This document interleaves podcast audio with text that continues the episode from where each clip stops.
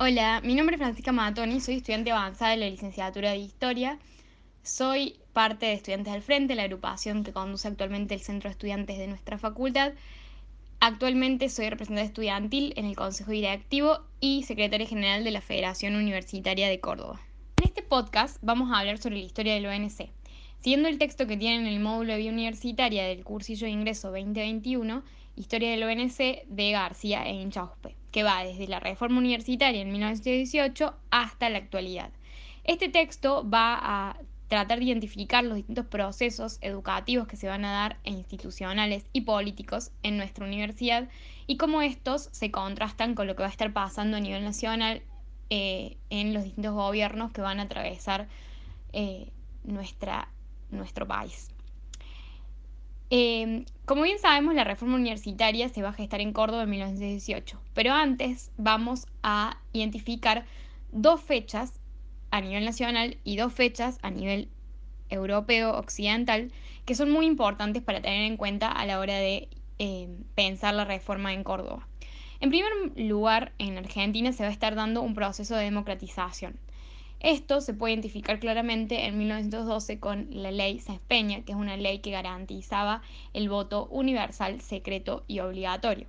Obviamente universal no era universal porque las mujeres todavía no podían votar, pero esta ley fue muy importante para que se diera el siguiente evento importante a nivel nacional, que va a ser eh, el triunfo en las elecciones de 1916 de la Unión Cívica Radical con Hipólito Yrigoyen como presidente. Este gobierno va a ser considerado el primer gobierno de bases populares, es decir, no oligárquicas ni aristocráticas, que gobierna en nuestro país. Y esto gracias a que se implementó esta ley a la hora de la elección. Mientras tanto, en Europa, en 1914 va a darse inicio a la Primera Guerra Mundial y un poco más adelante en el tiempo, en 1917, va a comenzar la Revolución Rusa. Estos dos eventos son muy importantes porque nosotros tenemos que tener en cuenta que Europa era el faro a donde todos los intelectuales eh, argentinos miraban a la hora de buscar el ejemplo de cómo tenían que ser nuestras instituciones políticas, educativas, etc. La Gran Guerra o la Primera Guerra Mundial y más tarde la Revolución Rusa va a demostrar que en Europa tampoco saben muy bien qué hacer con los cambios de tiempo y que están atravesando una crisis bastante importante a la hora de pensar sus estados y su, digamos, contexto geopolítico. Esto va a hacer que muchos jóvenes intelectuales argentinos empiecen a pensar hacia adentro y buscar la respuesta a los problemas nacionales en territorio nacional y no mirando a Europa. En nuestra universidad esto no va a durar mucho, dado que en 1930 la década infame que va a dar inicio con el golpe de Estado que le hace Uriburu a Irigoyen va a significar un retroceso de todo lo que antes se había impuesto a nivel institucional en nuestra universidad. Los principios reformistas van a, van a suspenderse en muchos casos, sobre todo cosas como la participación estudiantil o la asistencia voluntaria de clases, y además debido a la crisis económica y a la ruptura del consenso liberal, va a haber un montón de, de retroceso en cuanto a el acceso de los sectores medios a la educación superior. Pero bueno, Mientras tanto, en todo este periodo va a haber una gran industrialización, masiva inmigración, urbanización y aparición de una figura bastante importante a lo largo de nuestra historia que va a ser la de obreros. Más adelante, los hijos de estos obreros y los hijos de los inmigrantes van a ser los nuevos, digamos, partícipes de las universidades y los que lleven la masividad a estas casas de estudio que por el momento permanecían siendo de las clases más altas y aristocráticas de nuestra sociedad. En 1940, terminada la década infame, va a haber otro golpe de Estado, que va a poner en 1943 a Perón en la Secretaría de Trabajo. Como todos sabemos, Perón va a constituirse eh, como una figura bastante importante alrededor de los trabajadores, los sectores trabajadores, y eso va a llevar a que en 1946 gane la presidencia y se inició el periodo peronista hasta 1955. En este periodo, la tensión con las universidades va a crecer, dado que la mayoría de los... de, de los ex reformistas o eh, docentes que se integraban los, los cuerpos eh, docentes en las universidades distintas del país, van a estar en contra, muy en contra del eh, peronismo. Esto va a significar el apartamiento de profesores y la intervención de las universidades por parte del gobierno nacional con renovaciones de las plantas docentes va a poner totalmente en duda y en jaque esta idea de autonomía de otras instituciones que habíamos hablado un poco antes, que era de la iglesia en un primer momento en Córdoba, pero que ahora, va a tomar como una fuerte impronta de autonomía del gobierno nacional eh, y del sistema político nacional. Aún así, en el año 49 se va a suprimir los aranceles de la universidad, garantizando la reforma de la gratuidad. Esto quiere decir que todos los que quieran ingresar a una universidad nacional, estudiar una carrera, pueden hacerlo de forma gratuita. Y la matrícula universitaria va a aumentar de 50.000 a 140.000, es decir, tres veces más de lo que era. De todas maneras, la politización y la movilización estudiantil va a ser muy fuerte en contra de Perón y va a apoyar eh, mucho el golpe de 1955. En 1955, el golpe de Estado o la Revolución Libertadora va a proscribir al peronismo y a la resistencia peronista y también, de todas maneras, va a intervenir las, universidades y cerrar muchas de ellas. Em, en 1963 va a asumir como presidente Ilía de la Unión Cívica Radical por el Pueblo y en la Universidad Nacional de Córdoba se, van a expulsar docentes, se va a perseguir políticamente a todo el peronismo y en la universidad va a empezar a aparecer un sector de izquierda estudiantil que va a tener mucha influencia de lo que va a ser la Revolución Cubana y la Guerra Fría eh, que va a empezar a, digamos, discutir teóricamente la idea de la revolución a través de las armas. Em, bueno, en 1966 se va a dar otro golpe de Estado, donde las dos improntas más grandes van a ser el antiperonismo y el anticomunismo. Esto va a llevar a que el gobierno nacional ponga una agenda de represión, proscripción y persecución que va a afectar sobre todo a los sectores universitarios. Y la fuerte tendencia clerical de este gobierno va a hacer que se cierren bastantes carreras y que se pongan en lugares de poder en las instituciones universitarias a algunos personajes que habían sido desplazados hace mucho tiempo. A nivel estudiantil y, en parte, eh, digamos, académico, todos esos eh, sectores de izquierda que habían sido, empezó a discutir teóricamente lo que estaba pasando en Cuba y otros lugares del mundo, van a iniciar un proceso de movilización social con radicalización política. Es decir, que los hijos de los obreros que eran peronistas, que estaban ingresando a la universidad, empiezan a sumarse a estos sectores de izquierda eh, estudiantil y la radicalización política significa que va a darse un proceso que va a creer en lo que es la lucha armada.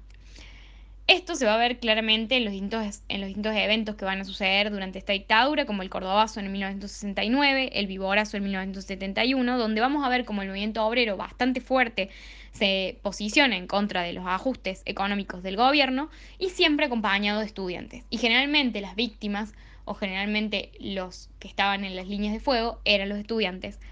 Eh, y entonces ahí vamos a tener una fuerte impronta con una, de una perspectiva nacional, popular y revolucionaria en todo el movimiento estudiantil y universitario. En 1973, a nivel nacional, va a ganar las elecciones Cámpora con el Frei Juli y por el mismo partido va a asumir en Córdoba como gobernador Obregón Cano. Obregón Cano va a ser de, va a ser de depuesto de su cargo mucho antes que empiece la dictadura eh, en el 76, por eso en Córdoba quizá con Menéndez de la mano, la intervención de la universidad, el cierre de carreras y las listas negras empezaron mucho antes que el 24 de marzo de 1976 y obviamente se puso mucho más complicado eh, una vez iniciada la, la dictadura militar a nivel nacional. Recordemos que el 65% de los desaparecidos fueron jóvenes universitarios de entre 15 y 30 años y se dieron muchas bajas a nivel docente y egresados de nuestra universidad. Em, fue un periodo muy oscuro y hay que tener en cuenta que se cancelaron cualquier tipo de, decisiones democráticas a nivel universitario, las materias están totalmente vigiladas en cuanto a su contenido y muchas carreras, sobre todo las de artes y las de filosofía, estaban cerradas o tenían cupo de gente que podía cursarlas. En 1983 vamos a tener la vuelta a la democracia y el presidente va a ser Alfonsín. A nivel universitario se va a generar una reorganización del gobierno, de la autonomía, de los docentes y va a haber una fuerte ilusión política por parte de la juventud y los estudiantes que se van a politizar, se van a reorganizar, van a activar los gremios estudiantiles, los centros de estudiantes, la Federación Universitaria de Córdoba y van a ser un fuerte eh, actor a la hora de pensar la normalización de nuestra universidad. Em, van a hacer movilizaciones en contra de los cupos de ingreso, de los aranceles que quedaban desde la época de la dictadura y van a ponerse sobre el hombro la tarea de correr mediante los concursos a los docentes que habían sido cómplices de la dictadura militar eh, en las universidades. Em, el, el, consenso, digamos, estudiantil que va a existir muy fuerte entre el presidente de la nación y el sector político de la Universidad Radical y las universidades se va a empezar a resquebrajar cuando la ilusión política decaiga a fines de los 80 y a principios de los 90 y se empiecen a generar rupturas en los sectores debido a la crisis económica y al perdón que se le va a dar a los militares. Recordemos también que el gremio estudiantil, el movimiento estudiantil y muchos docentes eh, que estaban volviendo del exilio empezaron a ser los primeros que em, denunciaron eh, los crímenes de lesa humanidad de la última dictadura militar y que se pusieron al hombro este proceso en acompañar a los familiares eh, de desaparecidos. Entonces, el hecho de que el gobierno nacional terminara perdonando a los militares debido a una crisis política fue bastante chocante y bastante desesperanzador a la hora de repensar la política y la participación para muchos en esa época. Nos encontramos en los 90 con esa desilusión política y la reforma neoliberal, Menem a la cabeza, presidente. Entonces, van a aparecer el avance de políticas de organismos internacionales de crédito a la hora de acreditar nuestras carreras universitarias y la idea medio meritocrática de que se podía contribuir a las universidades de manera voluntaria para garantizar su estabilidad edilicia y en otros sentidos. En Córdoba se va a aprobar lo que se llama la contribución estudiantil, que era un arancel encubierto, básicamente. Em, también en 1991 se va a terminar de arancelar totalmente el posgrado, es decir, los cursos que se pueden llegar a hacer posteriormente a que uno termine su carrera de grado. Y la gran crisis va a ser cuando se presenta el proyecto de la Ley de Educación Superior o la LES, que lo que hacía era darle la concesión a las universidades privadas para que vinieran a la Argentina a prestar sus servicios. Y esto entonces lo que hacía era igualar los títulos de las privadas y las públicas a nivel nacional, generar un vínculo entre los mercados y las universidades, habilitar que se cobre el grado y el posgrado y que los concursos y la participación política sí o sí tuviera que tener un 50% de participación docente. Es decir, que entre el resto de los claustros que participaban en el cogobierno se quedaban con el otro 50%, restándole mucho eh, en la democratización a, la, a las universidades. Sumado a esto, los estudiantes estaban bastante desilusionados en cuanto a lo, que había pasado anteriormente en los 80, en cuanto a la ilusión política y ahora esta desilusión, pero con la LES van a aparecer nuevas agrupaciones de izquierda eh, universitaria que van a ponerse en contra de la agrupación hegemónica que era la Franja Morada, eh, que se había convertido en un gremialismo estudiantil puro, bastante existencialista y sin ningún tipo de participación política o decisión en cuanto a movilizar. Entonces aparecen en 1995 bastantes agrupaciones en nuestra Universidad Nacional de Córdoba, en distintas facultades, que van a hacerse cargo de movilizaciones, tomas y festivales en contra de la ley de educación superior. Eh, entre ellas podemos, hay algunas que siguen vigentes hasta el día de hoy, como lo es el GURI en FAMAF,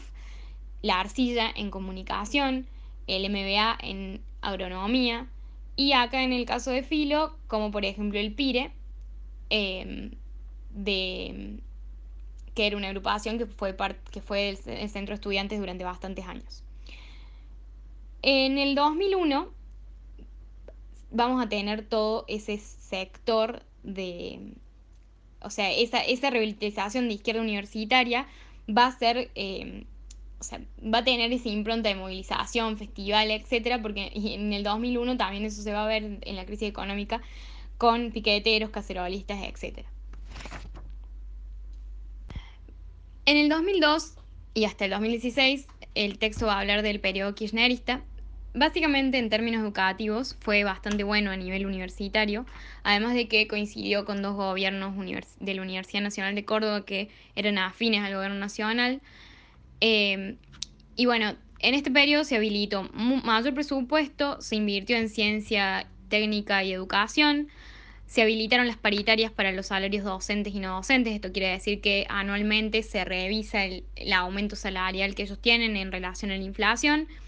Se expandió el sistema de becas, como por ejemplo Progresar, y se abrieron universidades populares. La LES va a seguir vigente en este periodo, pero se le va a hacer una reforma llamada Reforma Puigros, que establece que la Universidad Nacional, las universidades nacionales y eh, la educación superior son responsabilidad del Estado y que ellos deben garantizar que todo el mundo y todos los ciudadanos puedan acceder a la educación superior. También se, eh, se modifica el apartado sobre los cupos y la, la habilitación de aranceles y dice que la universidad es de ingreso libre e irrestricto.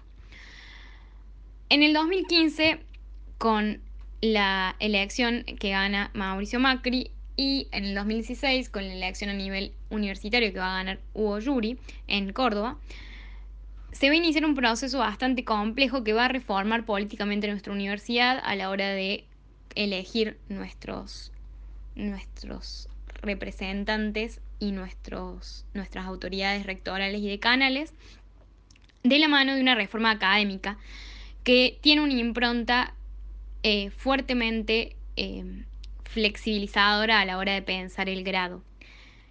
Eh, nosotros tenemos carreras que suelen durar 3 o 4, o 5 años, carreras de grado, que son gratuitas y que te habilitan un título, pero después la especialización y los posgrados o maestrías son generalmente pagos.